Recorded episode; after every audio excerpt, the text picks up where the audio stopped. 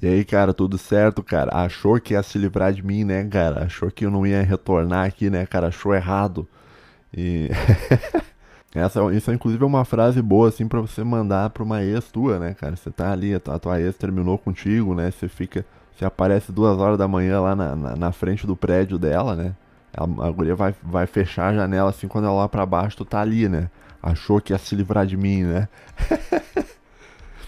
Bom que tu já toma uma, uma, uma medida protetiva, né? O cara já se f... já. Deixa eu só ver se o microfone tá ajeitado aqui do, do modo correto. Deixa eu ver, alô, alô, alô, alô, alô, alô, alô, tá, eu acho que tá. Tinha um bruxo meu, tomou uma medida protetiva, cara. Fiquei com pena do cara, bicho. Mas também, eu também acho que o cara mereceu um pouco, né? Ele é. Na verdade, não é bruxo meu, na verdade. Ele é um. Ele é um. Ele é um amigo de um familiar meu. De um familiar meio distante que eu, que eu não converso muito. E ele era um gaiteiro, sabe esses gaiteiros que o. Não gaita de, de, de, de tocar assim na, com boca, é aquelas de, de, sanfona mesmo, sabe? Que, que chama sanfona. Um cordeon, não sei o que. Aqui no Rio Grande do Sul a gente chama de gaita. E o cara, bicho, tocava nos bares e tal, era casado com a mulher e. Mulher de sanfoneiro sofre, cara. Sanfoneiros, os caras sanfoneiros são, são muito loucos, assim. São os caras completamente, assim. É muito raro você ver um sanfoneiro, assim, que o cara não tem problema com álcool, não tem problema com, com, com putaria, trem mulher, não sei o que. E ele brigou com a mulher, cara, e a. Mas também eu acho que ele se passou um pouco ali. Eu acho que talvez acho que ele tenha pegado. No... ele morava na casa dele junto com a mulher, tá? Brigou com a mulher, cara, e saiu gritando para fora da casa dele, que a mulher botou ele para fora. E saiu, começou a gritar pros os vizinhos tudo ouvindo, né? E começou a gritar que, que, que ia botar fogo na casa com a mulher dentro. Daí. daí eu acho assim. É, acho que daí se passou um pouco do limite, né? E prenderam o cara, bicho. Botaram o cara pra dormir uma noite lá na delegacia, só pra ele refletir um pouco sobre a vida dele.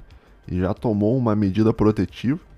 Não pode mais entrar na própria casa, nem, nem chegar perto. Nem da, ele não pode chegar perto da própria casa que ele pagou. E nem da mulher dele também que mora na casa do cara.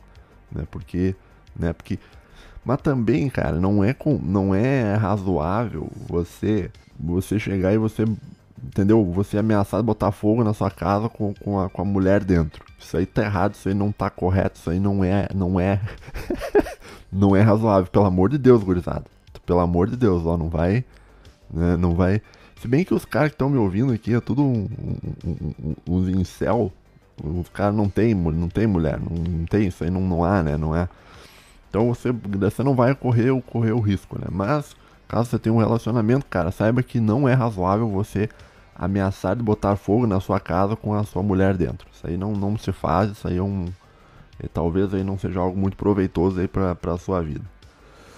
Bom, uh, no episódio hoje aqui do, do, do, do canal aqui, cara, eu vou. Eu tenho algumas coisas anotadas aqui, deixa eu pegar meus óculos aqui. Tá, eu tenho Assim, ó, deixa eu só explicar aqui. Eu tenho. O que eu vou falar aqui, eu, eu, eu, decidi, cara, por, por questões metodológicas aqui, que eu vou dividir em três partes, tá? Então vão, vão ser três episódios falando sobre isso, que é um conceito filosófico barra sociológico chamado sociedade aberta. Você já, já viu no, no título, já tu sabe o que, que é. Então essa é a parte 1 de 3 de sociedade aberta, tá bom? E Hum, que mais? Fazer um disclaimer aqui, tá? Só para isso aqui precisa ser dito aqui, tá? O que eu vou falar um pouco para ti, tá? Sobre uh, sobre um hoje eu vou falar sobre um filósofo que o nome dele se chama Henry com I, não é com Y, não é que nem o Henry Bugalho que é com Y.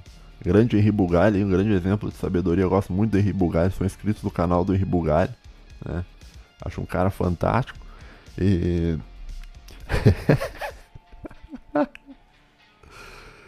Ai, ai. E, mas tem esse cara, né? O Henry Bergson, tá? Bergson, tá? Deixa, deixa eu dizer pra ti. Bergson, tá? Bergson. Né? Bergson. O que significa isso, cara? Bergson, né? Uh, Então, assim, o disclaimer que eu, que eu vou fazer é o seguinte, cara. O, o, eu não sou um cara uh, antissemita, eu não sou um cara based, eu, eu não gosto de. não sou um cara de terceira posição. Inclusive, cara, eu já falei. Eu não tô falando isso só nesse episódio, já falei em outros episódios, já falei isso várias vezes no, ao longo da história do canal, tá? Então, assim, eu não tenho absolutamente nada a ver com esses caras. Inclusive, esses caras aí do pessoal do, da bolha based, tá? Esses caras não gostam de mim. Tá? É muito, eu duvido, você encontrar um cara desse que gosta de mim, tá? que fala, não, pô, muito bom o canal do Homero. Né? O cara vai, vai, vai dizer alguma coisa ruim de mim, que, ah, porque o Homero não sei o que, porque o Homero é não sei o que lá. Então, assim, eu não faço parte desse grupo aí do, do, do, pessoal based, tá? Eu não sou based, né? Eu, eu sou um cara cringe, é diferente, tá? Eu não sou based, eu sou cringe. Eu sou professor cringe, né? Vou até fazer uma camiseta, assim, escrita embaixo, assim, professor cringe. E... Por que, que eu tô fazendo esse disclaimer, cara? Porque hoje eu vou te falar sobre esse cara aqui, o, o Bergson, tá? Bergson. Bergson, né? que é um filósofo francês e tal. Tem muita gente que quando começa a estudar o liberalismo entra nessas loucuras de ah, porque sociedade secreta, família dinástica, ah, porque os caras entre parênteses, não sei o que e tal. Tá, eu não, não sou esse cara, tá? Eu não tô preocupado com isso, eu tô mais preocupado com a parte filosófica por trás de tudo. E então assim não, tá? Então se você acha que, olha, eu vou te falar um negócio e, e ah, então ele concorda com a gente, não, eu não concordo contigo, cara. Não, não acho que você deva viver a sua vida odiando pessoas, tá? Não acho que o ódio é, é uma, uma, uma coisa correta né, na sua vida, né? Como diziam os históricos, né, cara? Tudo aquilo que é feito com raiva pode ser feito melhor sem raiva, tá? E mas outra coisa que eu anotei aqui, que é mais um disclaimer, é o seguinte, cara. Se você pensar em fazer algum comentário sobre esses caras do, do pessoal entre parênteses, essa galera aí, tá? do povo escolhido, do, dos villagers, não sei o que. Lembre o seguinte, cara, eu tô aqui no, no, no, canal do, do Hernani. Então, assim, isso pode prejudicar o canal do Hernani. Sempre pense o seguinte, cara. Se você for comentar qualquer coisa aqui nesse canal ou no canal de uma pessoa que você gosta, sempre pergunte, cara, será que esse comentário que eu vou fazer vai prejudicar o canal? Sim ou não? Se for prejudicar o canal, é melhor você não fazer, porque o, o, o sistema que a gente vive, cara, a gente, é, a gente é controlado por grandes corporações de tecnologia, tá? E essa corporação de tecnologia, ela não gosta que você faça esse tipo de discurso, tá? Então, se você quiser comentar algo sobre isso, cara, vá em outro, em outro, sei lá, vai lá no Telegram, aqueles grupos lá que vocês têm lá, que tem os repórteres do, do Fantástico, tudo infiltrado ali, copiando as conversas. Depois você vai ser preso lá no Fantástico, você vai dar problema para você, tá? é, mas aqui, cara, eu peço, por favor, então, que quem for comentar, eu peço que você não comente nada que possa uh, prejudicar o canal, tá? Não, porque assim, Vídeo passado eu falei sobre algumas coisas e, e o vídeo foi sinalizado como conteúdo impróprio, tá? Foi, foi, então, tipo, pô, não seria legal eu falar um negócio aqui no canal do Hernani e o derrubar o canal do Hernani, tá? Então, então, por favor, não, não comente nada, tá? Desse tipo de coisa. Você pode até. E isso que é um negócio sobre a vida também, né? Você pode pensar sobre muitas coisas, cara, mas você não precisa comentar sobre tudo que tu pensa. Inclusive, isso é uma questão de, de, de sobrevivência no, no em, em, ambientes hostis, né? Que eu falei no, no vídeo passado, né? Às vezes, muita coisa que você pensa, muita coisa que você sabe sobre as coisas, você é melhor você não demonstrar que você sabe, tá bom? Para evitar problemas e tal, né?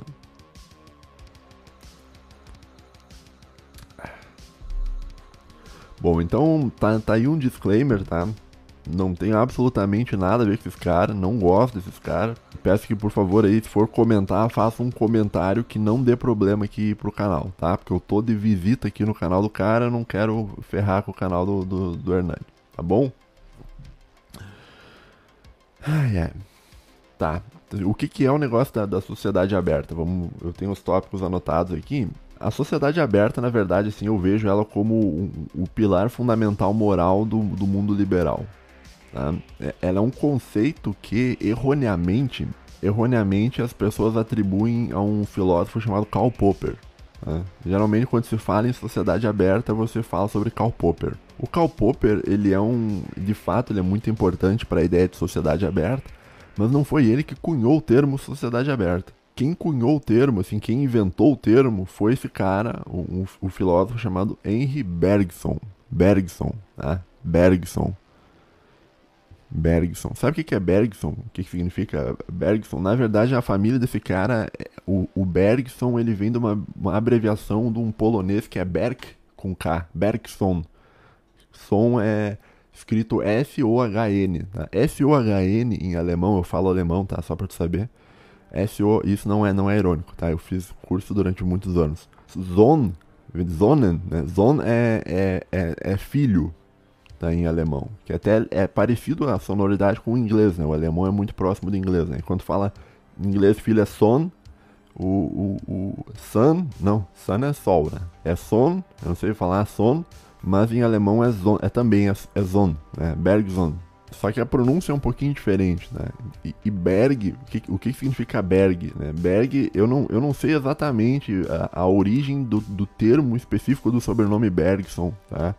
Mas eu sei que Berg em, em alemão é montanha, Bergen, tá? Mas eu não acho que seja isso. Tá? Apesar de que esse cara ele tem uma origem de, um, de, um, de uns países aí bastante montanhosos.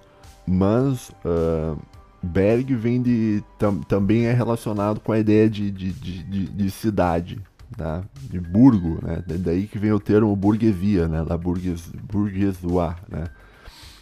Então seria Bergson, daria talvez, eu acho, para traduzir como o filho da cidade, o Bergson, né? Por isso que tem muito, muitas, muitas famílias uh, burguesas, diga assim, de passagem, o sobrenome é Berg, né? Porque Berg é, é cidade cara que vem da, mora em tal cidade e tal. Tem esse cara, o Henry, Henry Bergson, vai aparecer na tela aí uma foto dele. Uh, ele é um cara feio pra caralho, eu vou te dizer. Eu acho ele muito feio. É extremamente feio esse cara. Até ele é meio esquisito, assim, porque ele, ele tem a cabeça meio, meio achatada, assim, meio esquisito. É muito esquisito, né?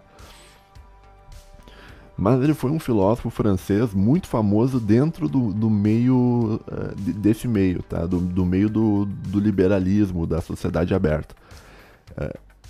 Mas fora disso, ele não é muito famoso. Provavelmente você nunca ouviu falar desse cara. Provavelmente você nunca ouviu falar de Henry Bergson. Tá?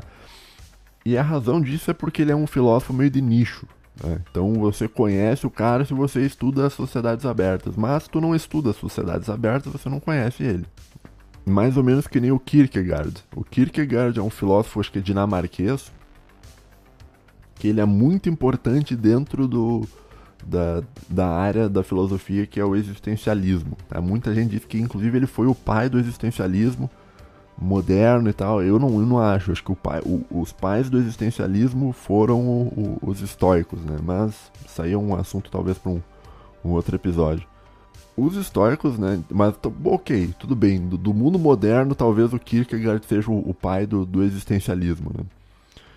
E, mas, mas assim, o Kierkegaard ele é famoso dentro do existencialismo. Fora do existencialismo, o Kierkegaard ele é um filósofo meio desconhecido. Pouca gente conhece ele, e, mas no meio dele é famoso. Que nem o Bergson.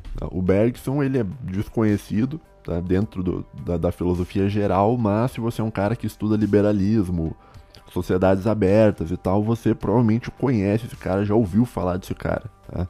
Ele tem uma interpretação própria do cristianismo e tal. E bom, então assim. Uh, tal, e se tu não ouviu falar sobre isso, sobre esse cara, tudo bem, tá tudo certo. Tá? Você não tem obrigação de saber esse tipo de coisa, quem tem obrigação de saber sou eu. Tá? E Inclusive, isso me dá um peso mental muito grande, uma pressão psicológica, porque eu tenho que conhecer um monte de coisa, né, cara? Eu tenho que conhecer muita coisa de muita coisa. Dentro da, da, da minha área, né, que é a filosofia. Eu tenho anotado alguns dados aqui sobre ele, tá? Que, porque a data eu esqueço, né, tá? Esse cara, o, o Henry Bergson, ele nasceu em Paris em 1859. E ele faleceu também em Paris, né? mas ele não viveu a vida inteira em Paris, ele viveu em outros lugares, ele morou na Inglaterra, na Irlanda, depois voltou. E ele faleceu em Paris em 1941. Você que é um ouvinte aí, based, você que é um cara muito based, o que que o, o que estava acontecendo em 1941, meu querido? Hum?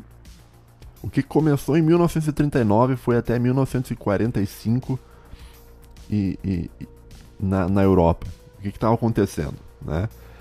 Bom, uh, na época, assim, em, em, 1941, que foi a época que ele morreu, tá? A, a França, uma, a, a, Paris, no caso, estava sendo ocupada pela Alemanha do partido partido N, tá? o partido N, tá? O partido N que estava ocupando a Alemanha em 1941 e, e, ele morreu em 1941. Na verdade, sim, o Partido N ele começou bem a, a, a Segunda G Mundial em, e começou em 39 e ele foi indo bem até 1942, mais ou menos.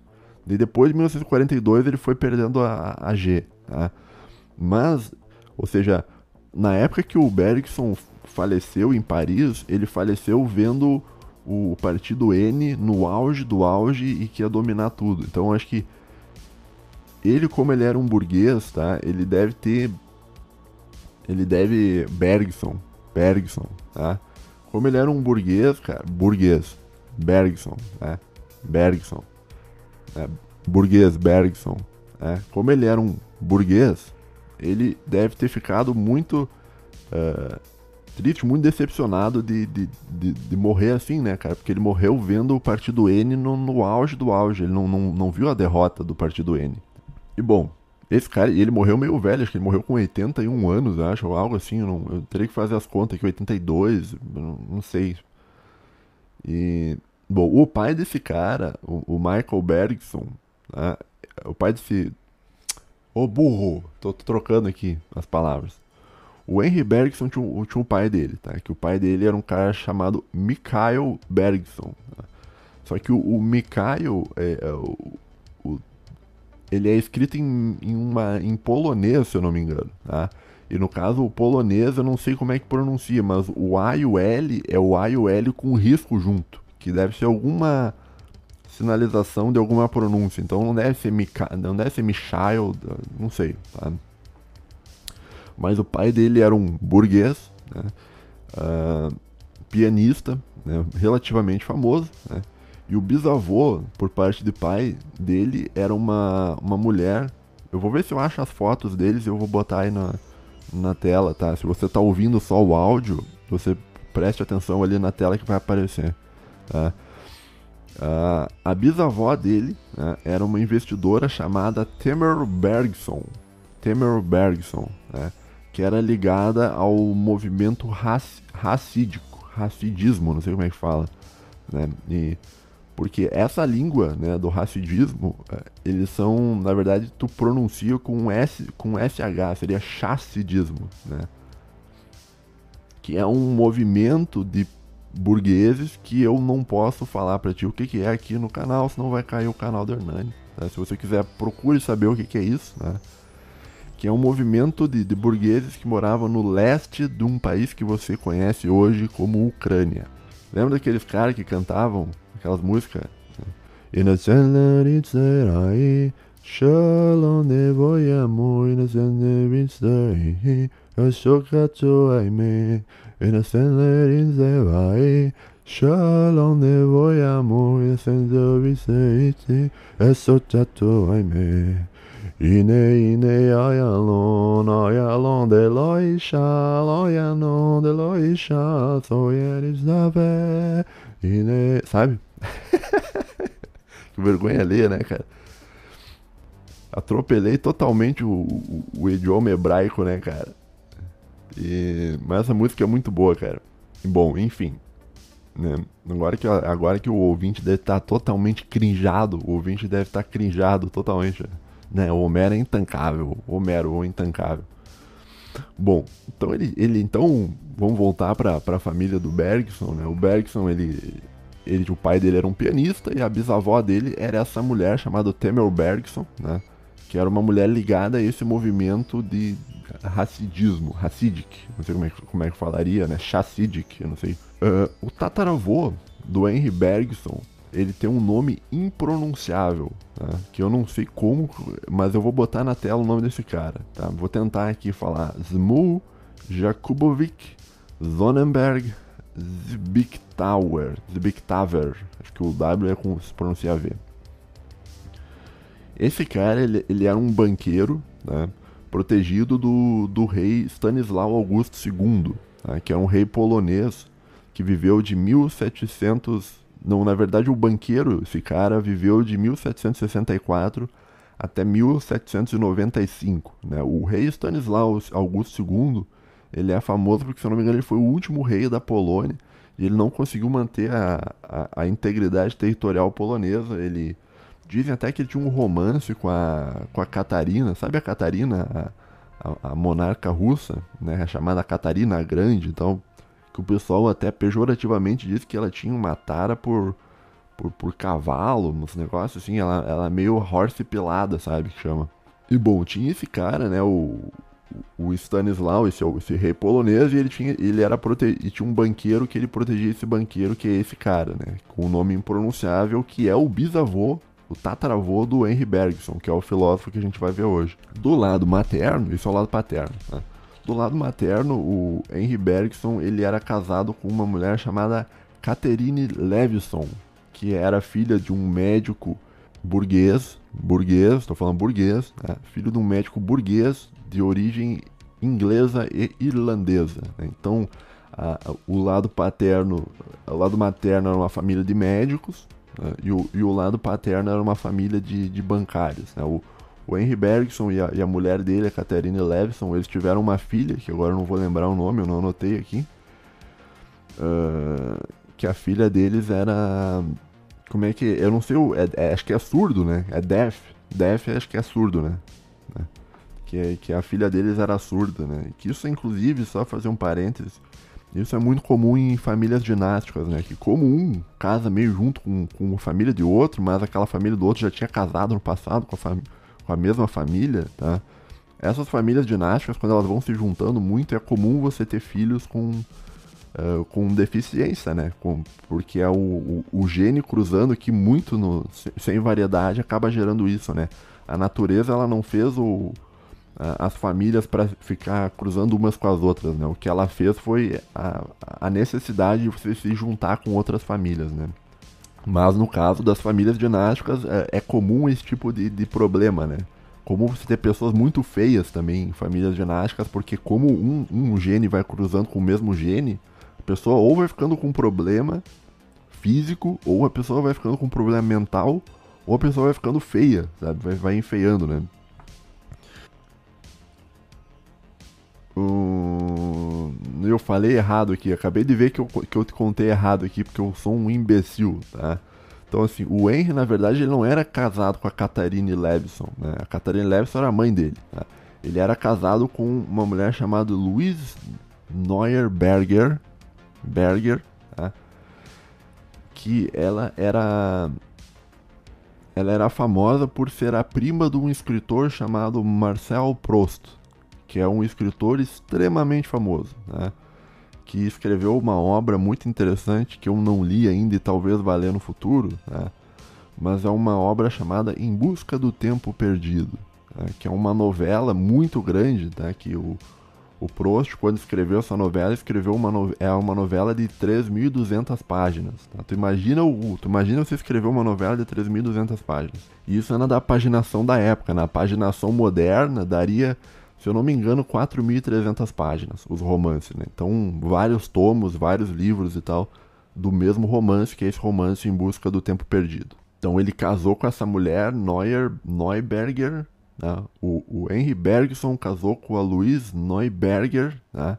e que era prima desse escritor, né? E por os dois serem Berg, né? Por os dois serem Berg, talvez por isso a filha deles tenha nascido com, com, com o problema deaf, né? Que eu não sei se é, eu não sei se é surdo ou se é mudo. Né?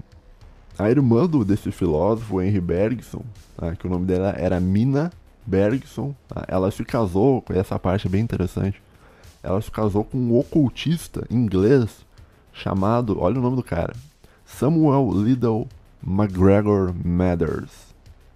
Conhece o cara, bicho? Conhece o cara, bicho? Eu conheço, cara. Esse cara, o, o, o Samuel Liddell McGregor Mathers, ele foi o fundador de uma coisa chamada Hermetic Order of the Golden Dawn, que seria, em português, eu acho que seria Ordem Hermética do Amanhecer Dourado. Não sei se Dawn é amanhecer ou entardecer. Eu acho que é amanhecer. Né? Então seria a Ordem Hermética do Amanhecer Dourado, né?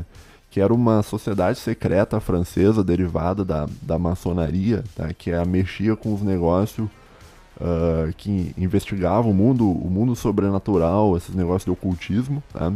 Tinha até umas coisas deles lá no Egito Antigo, assim, de, de eles tentarem uh, encontrar as divindades do Egito Antigo e tal. É, bom, mas é isso, né? E, uh, a irmã do, do, desse filósofo, ela participava dessa sociedade secreta fundada pelo marido dela, que é o Samuel Liddell McGregor Mathers, que é a Hermetic Order of the Golden Dawn. Eu até vou botar na tela aí um, um, um, símbolo deles aí, você vai ver que é um símbolo bastante colorido, né, cara? Bastante colorido esse símbolo, né, cara? Que coincidência, né, cara? Cores aí, né? Umas cores bem do umas cores aí do, do, do arco-íris e tal, né? Que, que, que, pô, que símbolo inclusivo, né? Bonito, né, cara? Símbolo aí, né? Definitivamente não é paganismo, né? Um negócio aí que fantástico, né, cara?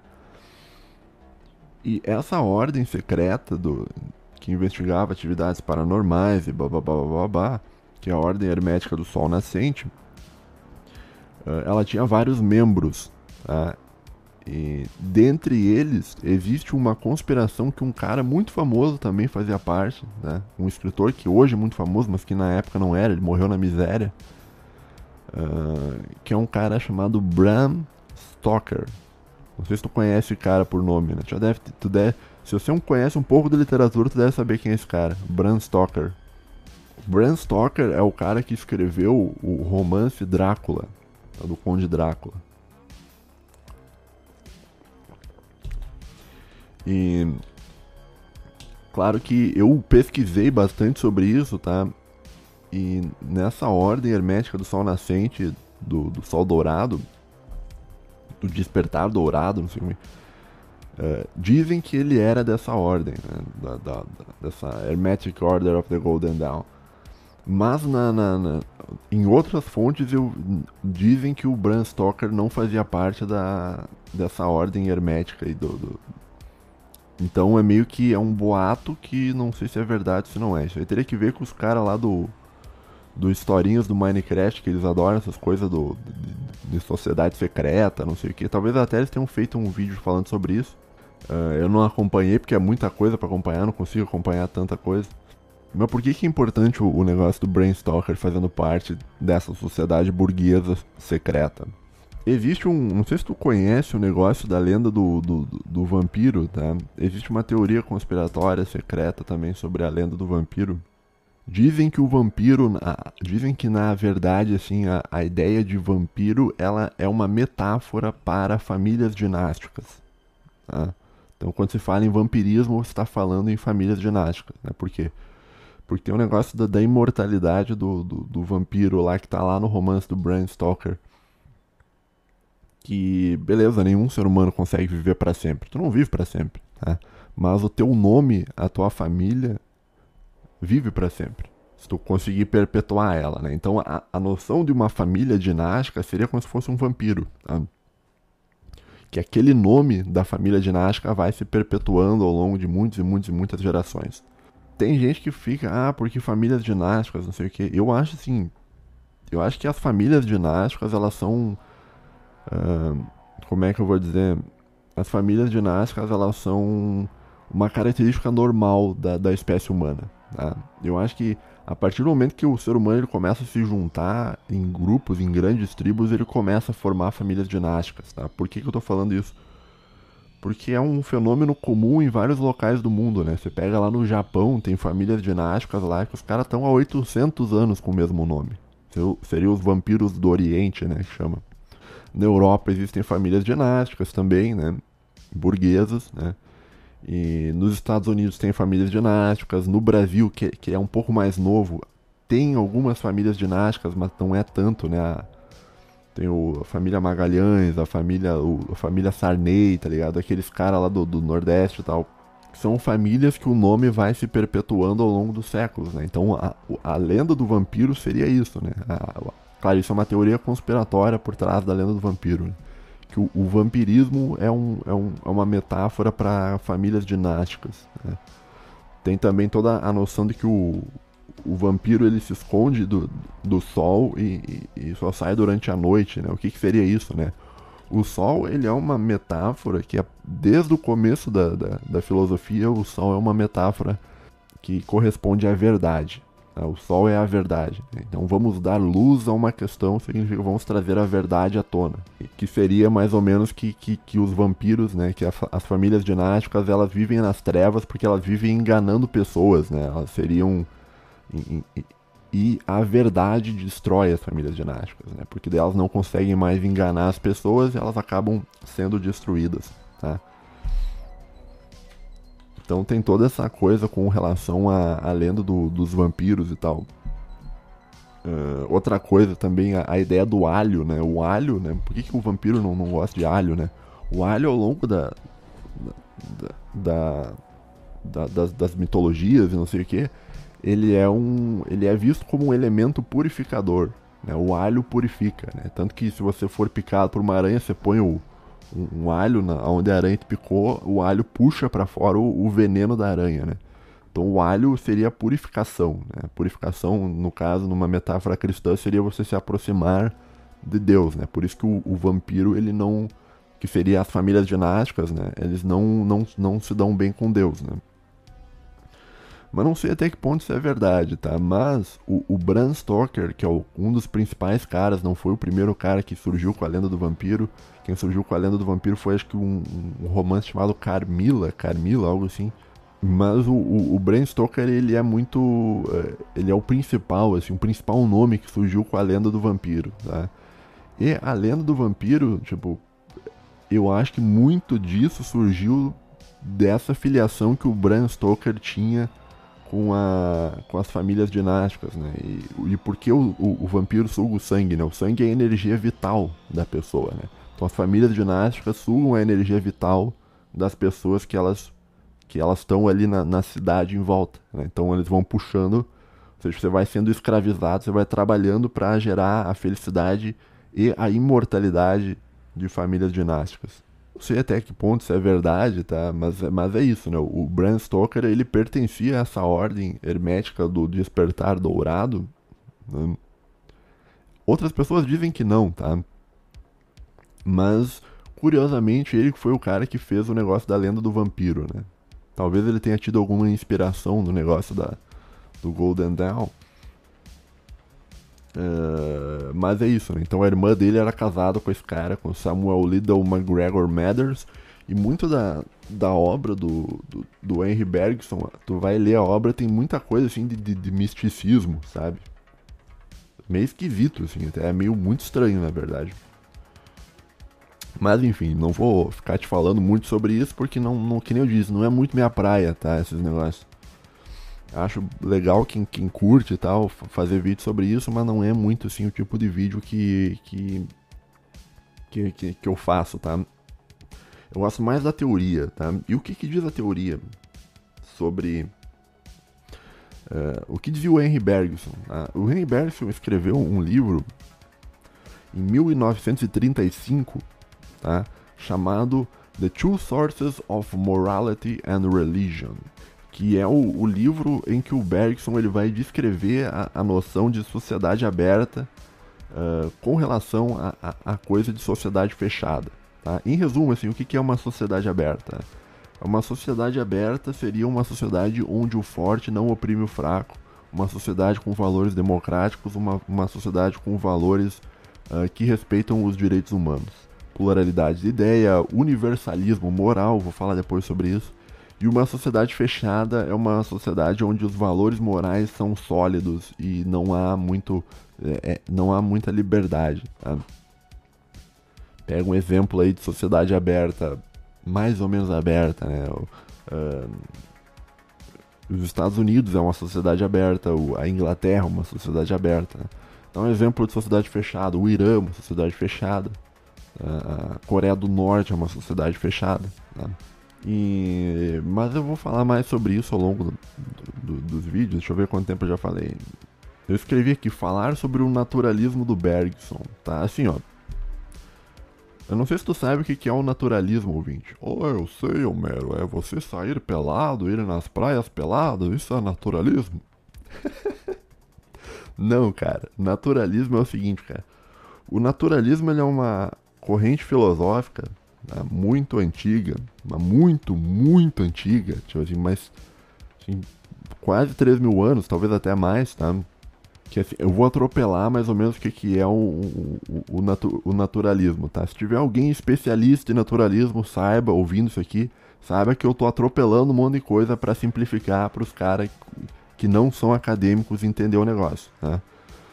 Assim, ó, naturalismo, eu acho, eu acredito que isso começou com a filosofia estoica, mas o, isso foi seguindo ao longo de muito tempo, né? O Aristóteles era também um grande naturalista, né? O São Tomás de Aquino também era um naturalista, mas ele tinha uma visão naturalista mais voltada que o, que o perseguir o natural é o perseguir o Deus e tal.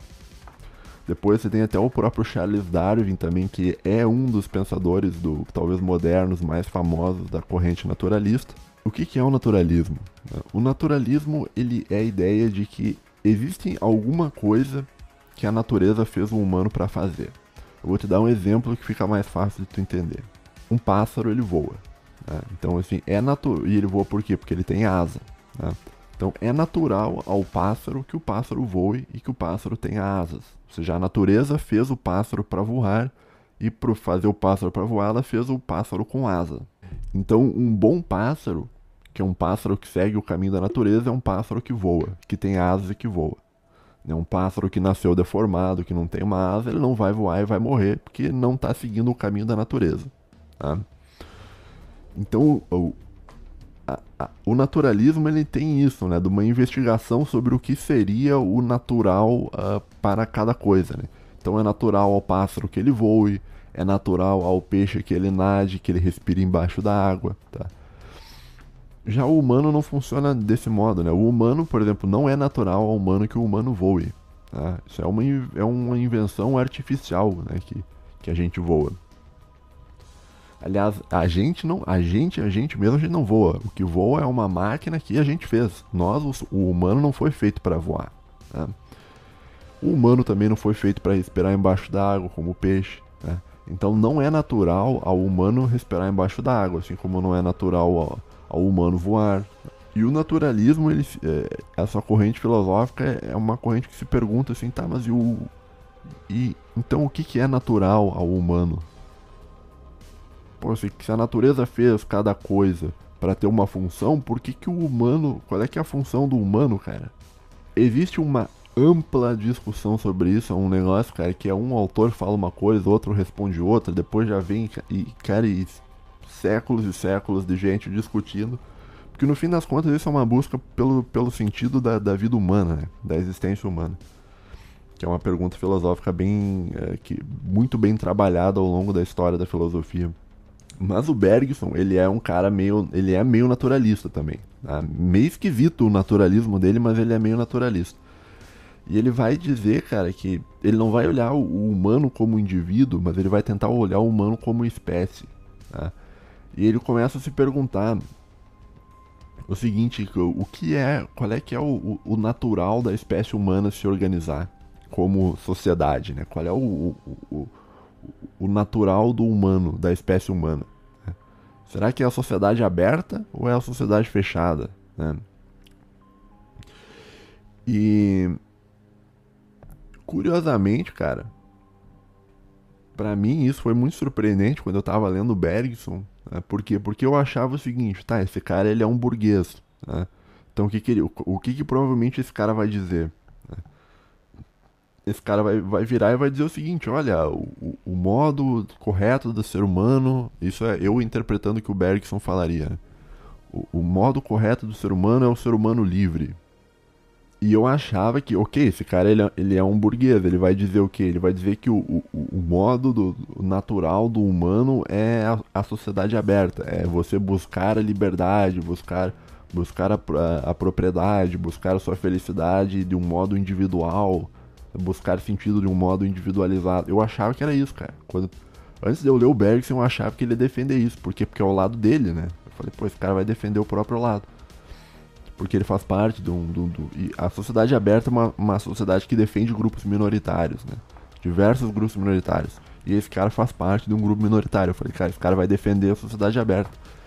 Mas surpreendentemente, para mim, cara, esse cara ele falou assim, não, o, o modo natural da espécie humana é a sociedade fechada. O ser humano naturalmente ele é fechado. Naturalmente o ser humano forte oprime o fraco e naturalmente as pessoas não são democráticas. Ou seja, o cara meteu meteu uma red pill assim que eu falei, caralho, bicho. Tô impressionado aqui, cara. Então, na, na, na o natural pro humano, na cabeça do Bergson, o natural não é a sociedade aberta. O natural é, é a sociedade fechada. É o autoritarismo, é o natural humano.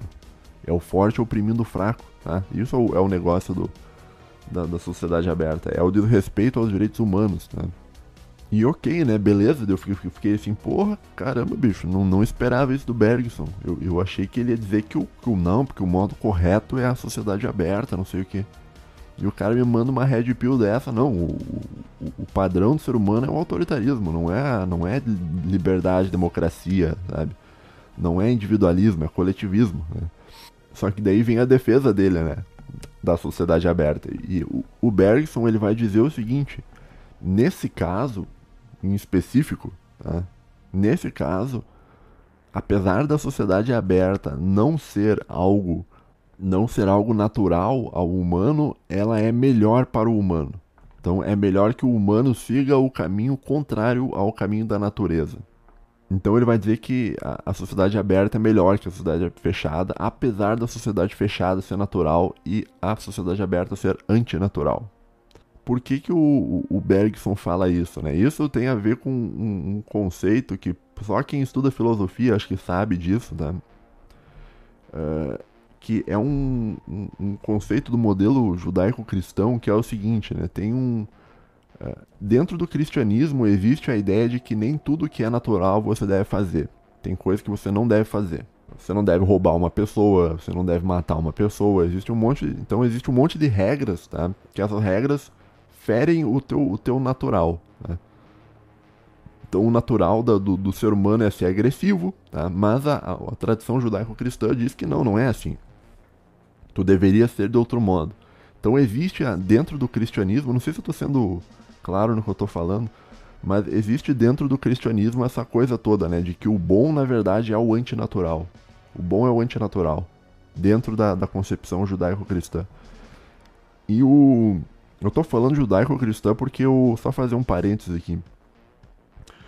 Uh, às vezes eu tô no, terminando meu doutorado, tá? E eu citei isso, uma, uma parte sobre naturalismo, né? E um professor meu que estuda filosofia medieval, ele me corrigiu várias vezes. Não, você está falando cristã, mas isso aqui não é, não é cristianismo. Isso aí é, é a tradição judaico-cristã. É importante que tu escreva judaico-cristã. Né? Mas dentro dessa tradição judaico-cristã existe, o, existe essa noção de que o, o bom é você negar o natural, né? Que o Nietzsche vai fazer uma crítica sobre isso lá na genealogia da moral, mas isso aí é, tá na, vai ser na parte 3 desse vídeo, tá? E o Bergson, né, ele vai dizer então assim que, olha, então, recapitulando, a sociedade aberta é melhor, apesar dela ser antinatural. E ele vai dar um exemplo dele, que ele vai dizer o seguinte: o primeiro exemplo de sociedade aberta né, na, na, cabeça do Bergson, ele vai dizer que foi através de um cara. Sabe que cara que foi que, que criou na cabeça do Bergson a sociedade aberta?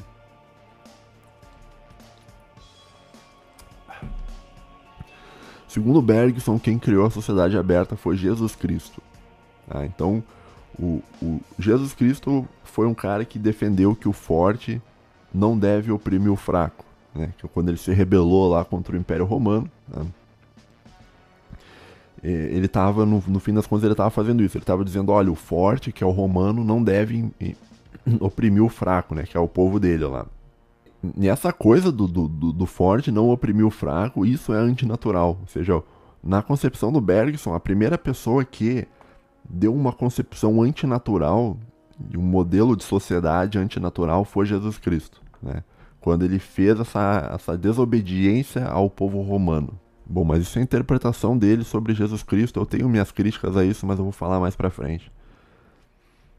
Uh, que mais que eu tenho anotado aqui? Deixa eu ver. Tá. Ah, isso aqui é interessante. Ah, isso aqui é uma consideração sobre a, sociedade aberta. Tá? E ele vai dizer que a sociedade aberta é importante porque ela leva a um negócio chamado universalismo moral, tá? que é uma ideia metaética, né? que é além da ética, né? Meta é além. Que é uma ideia, universalismo moral, assim, em resumo, é a ideia de que as regras morais elas têm que valer para todos os seres humanos, elas têm que ser universalizáveis. E, e esse universalismo moral é o que vai levar a política de direitos humanos, né? Acho que talvez o, o principal uh, pensador que falava sobre universalismo moral, assim, o, o, grande nome sobre isso é o iluminista lá, o Immanuel Kant. Então, quando Kant ele vai fazer uma fundamentação teórica da moral, ele vai fazer essa fundamentação teórica baseado em princípios universais. Então, ele diz: olha, age de tal modo que a máxima da atuação possa vir a ser uma ação universalizável. Né? O que, que, é isso? É, é a ideia de que a regra moral tem que valer para todo mundo. Né? Enquanto que antigamente a oposição é isso, é que a regra moral não tem que valer para todo mundo, ela tem que valer para determinados grupos, né? Então, uh, a sociedade aberta, ela defende esse universalismo moral que vai gerar os direitos humanos, enquanto que a sociedade fechada, ela não defende o universalismo moral que, que vai levar a uma política anti-direitos humanos, anti não digo anti-humano, mas anti-universal, né? Eu tava lembrando agora do Irã, né? O Irã, ele tem as regras deles lá, cara. E, e dependendo do grupo étnico que tu for, cara, os caras te matam, bicho. O, o, teu direito à vida não depende do teu grupo étnico. Não, não, não, não há um negócio universal, não. Todo ser humano tem direito à vida. Dep depende da sociedade onde tu tá. Né? Uma sociedade com direitos humanos, né? que, é, que é fruto dessa teoria filosófica do relativismo moral, né, que, que surge dentro do, da sociedade aberta, ela vai né, levar isso aí. Esse universalismo moral que vai levar aos direitos humanos, tá, ele é um sistema que leva a sociedade a, a, a ter regras onde nenhum grupo, isso é importante, nenhum grupo, inclusive os grupos minoritários, podem ser desrespeitados, tá bom? Então deixa eu fazer um resumo dessa parte aqui, escrevi aqui, fazer um resumo. Então é o seguinte.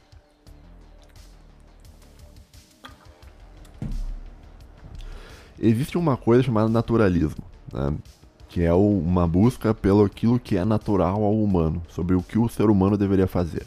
Tá? O Bergson, que é esse filósofo burguês francês, ele diz que a espécie humana, o natural da espécie humana é ser fechado. E esse fechado seria o forte oprimindo o fraco. Tá? Mas o Bergson diz que é melhor para a sociedade que ela seja aberta. Ou seja, que o forte não oprima o fraco e que todos os grupos menores que sejam sejam respeitados. E essa sociedade aberta, né, conforme eu disse, ela vai a tendência é que ela te leve ao universalismo moral, né? E o Bergson vai ver a figura de Jesus Cristo como o primeiro cara que defendeu a ideia de sociedade aberta. Por, na, naquela ocasião em que ele se uh, revolta contra a opressão do povo romano ao povo ao povo dele lá, né? Aos cristãos, tá bom? Deixa eu ver quanto tempo eu já falei aqui, cara. 51 minutos, ok, tá. Uh, eu tenho algumas críticas aqui ao modelo, mas acho que vai ficar muito grande, acho, o vídeo se eu falar sobre isso. Acho que dá pra falar, talvez, pessoal. Tá, inter tá interessado em ouvir uma crítica minha, é isso, cara?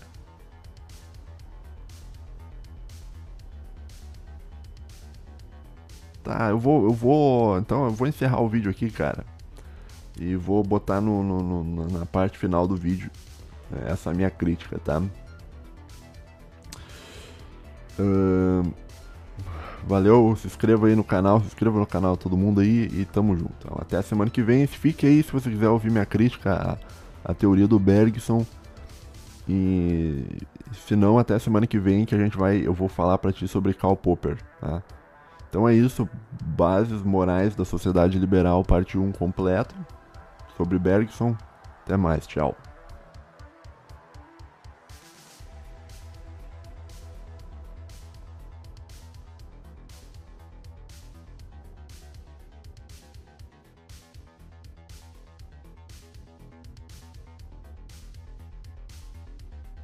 Tá, assim, o problema do Bergson, né, saco esse, esse chiado desse microfone, bicho. Tá. O problema do Bergson é que, na minha opinião, ele está fazendo uma interpretação própria errada do cristianismo. Tá? que ele diz que o cristianismo leva à sociedade aberta. Tá? Eu acho assim, o cristianismo ele, ele é algo muito grande para você dar uma interpretação dessa, bater o martelo e falar, ó, oh, o cristianismo é isso, o cristianismo é a sociedade aberta. Tá? E na minha interpretação do cristianismo, eu posso estar errado, Jesus Cristo, cara, não é um cara pró sociedade aberta. Tá? É exatamente o contrário, né? Porque o Deus, cara, ele é um cara que, que ele não defende uma moral assim universal. Ele não, ele não defende que todo mundo tem que ser respeitado. Deus, inclusive, é um cara que, tipo, que Deus não é gente boa, assim, cara. Que, que nem as pessoas pensam, cara. Deus, cara, ele tem uma, uma, uma série de regras, cara. Ele deu ali uma série de regras nos livros ali, cara, que tu tem que seguir aquilo ali, cara. Se tu não seguir, você vai pro inferno, tá? Então não há nada de aberto, não há nada de democrático, não há nada humanitário no cristianismo, no cristianismo real mesmo. Se tu pegar o que está escrito lá e tentar aplicar, tá? Existe a relação de amor que Deus tem, tá? mas o, o, amor de Deus é um negócio meio.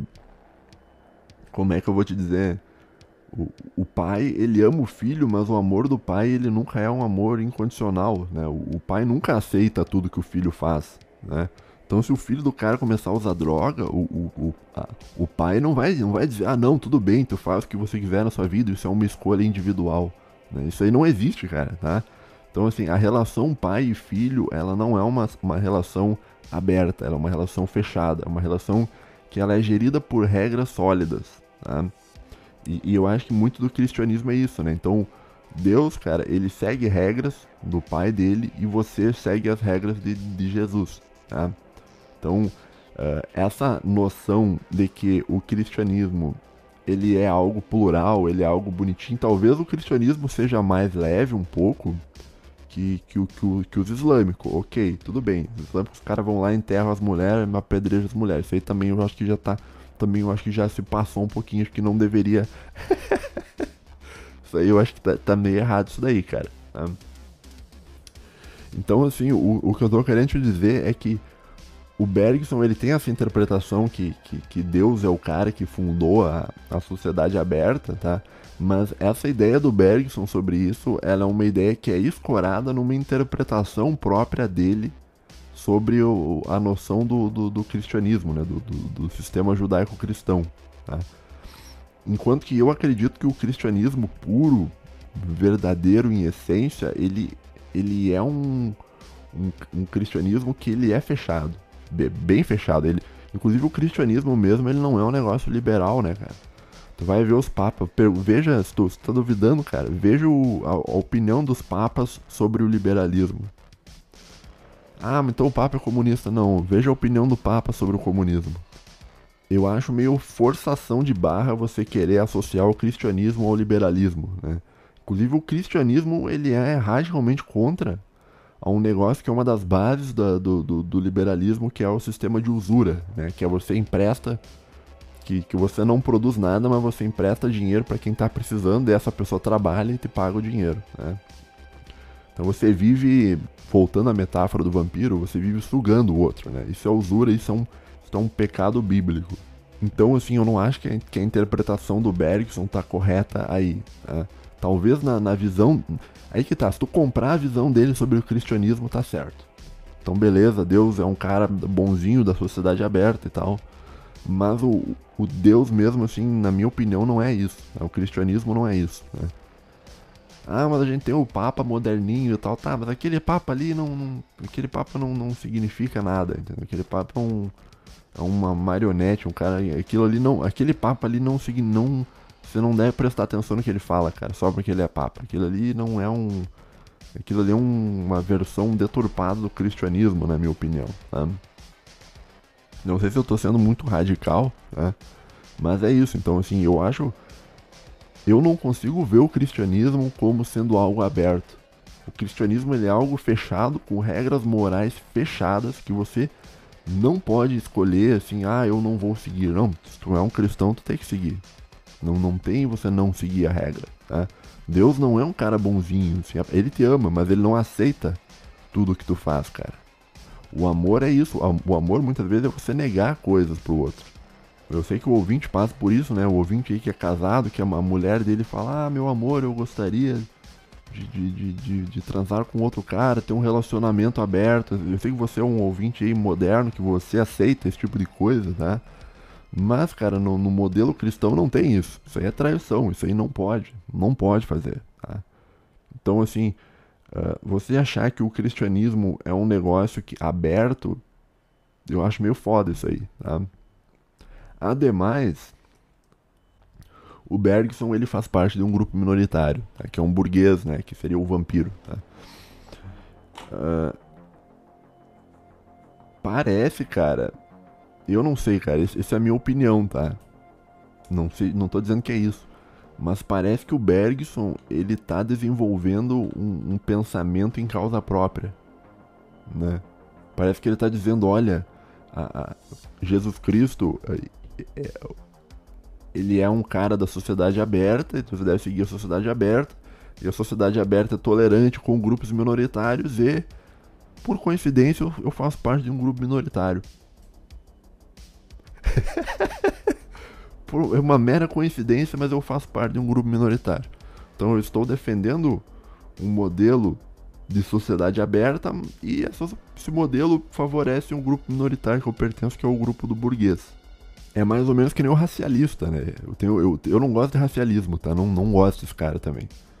O racialismo também é isso, né, cara? É muito raro você ver um, um racialista que o cara diz assim, não, que o cara que, que o racialismo é o que acredita que as raças, existem raças que existe uma diferença significativa em raças a ponto de dizer que uma é superior à outra, tá?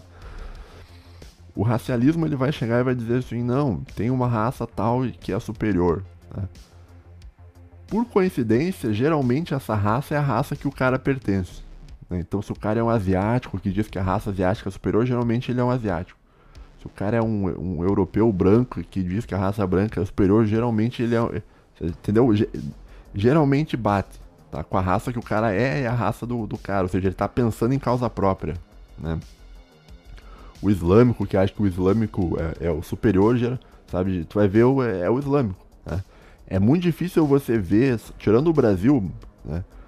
É, é muito difícil, tirando o Brasil, porque o Brasil tem os caras que são pardo, que acham que a raça parda é inferior. Mas é muito raro você ver um racialista que defende que a raça superior é outra, né? Inclusive os caras que são racialismo, são do racialismo aí, branco, europeu, não sei o que. Eles não. Eu ia falar um negócio que não dá pra falar. Cara, não, vou, não vou derrubar o canal do, do Hernani. Esse é um assunto complicado, é difícil de falar sobre isso, tá? Mas assim, o, o, em resumo, assim, o racialista, ele, ele geralmente ele tá construindo uma teoria para defender a causa própria dele, tá? E me parece que o Bergson, quando ele fala sobre que o modelo da sociedade aberta é o melhor modelo possível, tá? ele, ele, ele parece que ele está fazendo isso também em causa própria. Parece que ele tá, tipo, dizendo, olha, o melhor modelo é esse aqui. Coincidentemente, ele é um modelo que me favorece e favorece a minha família. Tá? Mas não é, é só por coincidência, não é que eu tô legislando em causa própria. então é isso, cara. Minhas críticas é essa. Parece que.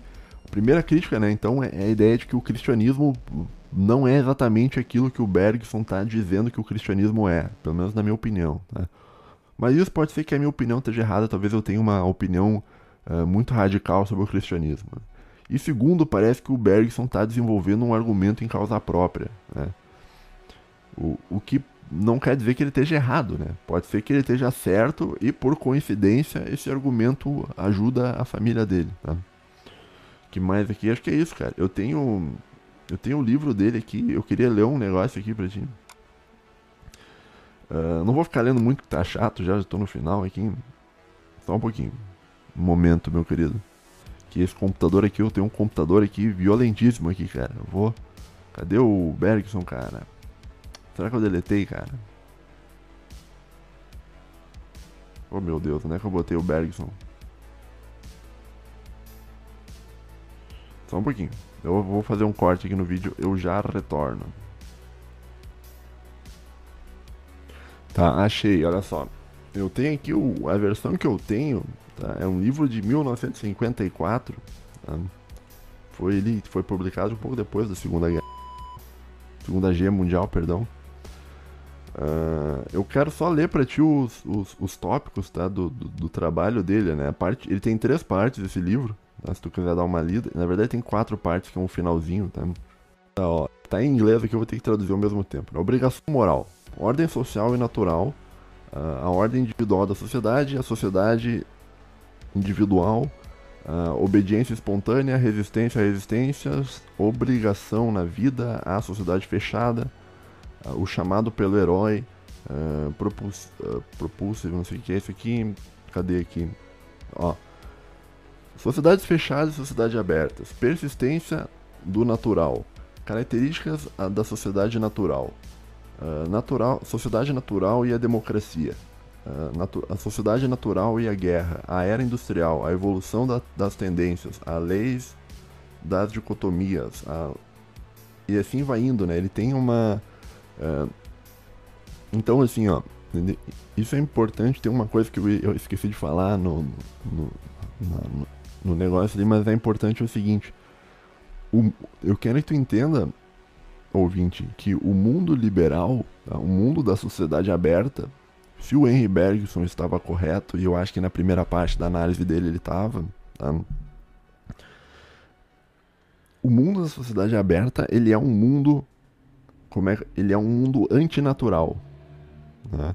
E por ser um mundo antinatural, ele é um mundo que, para existir, ele precisa que ele, ele precisa que exista todo um sistema que joga propaganda na tua cabeça o dia inteiro. Né? Por isso que você liga a televisão, tem a democracia, a democracia, a direitos humanos, entendeu? Toda hora, diversidade, pá, pá, pá, pá, pá, pá, pá na tua cabeça, toda hora. Por quê? Porque é preciso que esse ideal moral ele fique martelando na tua cabeça o dia inteiro, sem parar, sem parar, sem parar, para que ele entre na tua cabeça e ele, ele, suprima o teu desejo natural de não concordar com aquilo. Tá?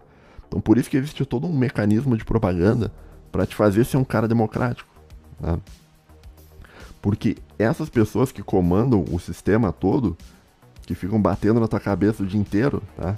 elas sabem que se elas pararem de bater, se elas pararem de, de, de, de pressionar para que tu seja um cara aberto, democrático, a tua tendência é fechar. Tua tendência e a tua tendência, cara, é fechar em cima de uma religião sólida, com valores morais sólidos. Né?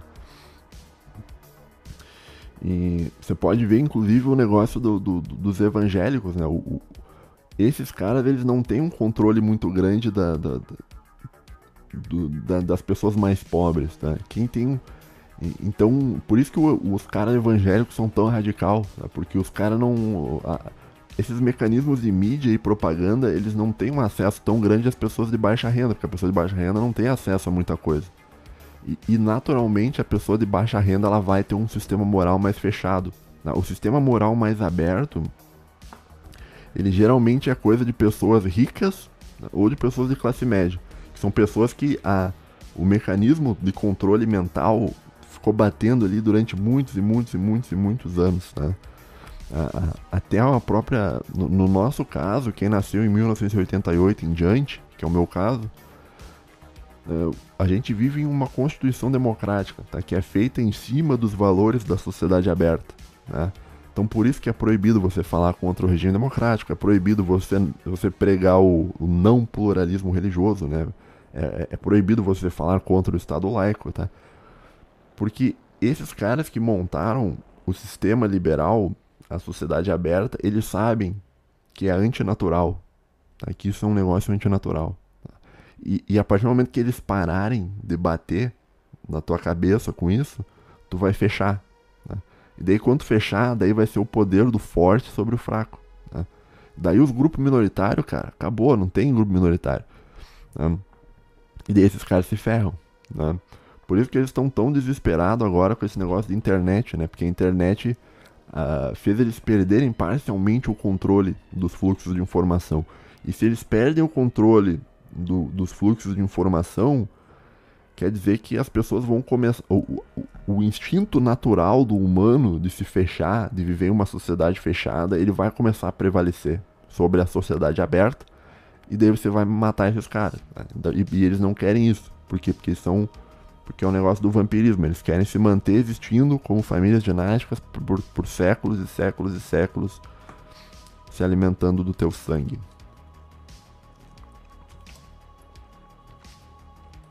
Entendeu, cara? Isso é um negócio que eu tinha que ter falado antes, mas, mas é isso, né? Então, como o, o mundo liberal, aberto, ele é antinatural, por isso que precisa de tanta propaganda? Por isso quando você liga a televisão é, é diversidade, é não sei o que, não sei o que, de democracia. Você vai na internet, você fala um negócio que, que, que é contra a moral aberta, os caras já te bloqueiam 30 dias, né? É por isso, né?